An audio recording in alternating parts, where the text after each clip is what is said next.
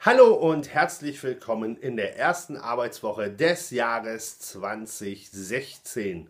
Für das kommende Jahr wünsche ich euch natürlich alles Gute, viel Glück, Liebe und Erfolg. So, ihr Lieben, ich mache mich jetzt auf den Weg ins Studio, denn die Produktion ruft. Und währenddessen ich unterwegs bin, dürft ihr euch nochmal die Highlights aus den letzten 13 Kapiteln der Geschichte zu Du bist der Grund ansehen. Ich wünsche euch viel Spaß. Bis nachher. Es war einmal ein Singer und Songwriter. Der wollte ein neues Album aufnehmen. Da er wusste, wie lange es dauern kann, bis aus seinen Ideen richtige Musik wird, und weil er wollte, dass seine Freunde wissen, was er da tut,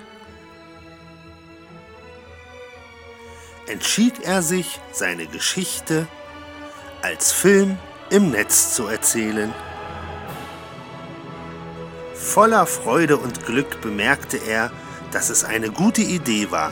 Darum wird sie weitererzählt.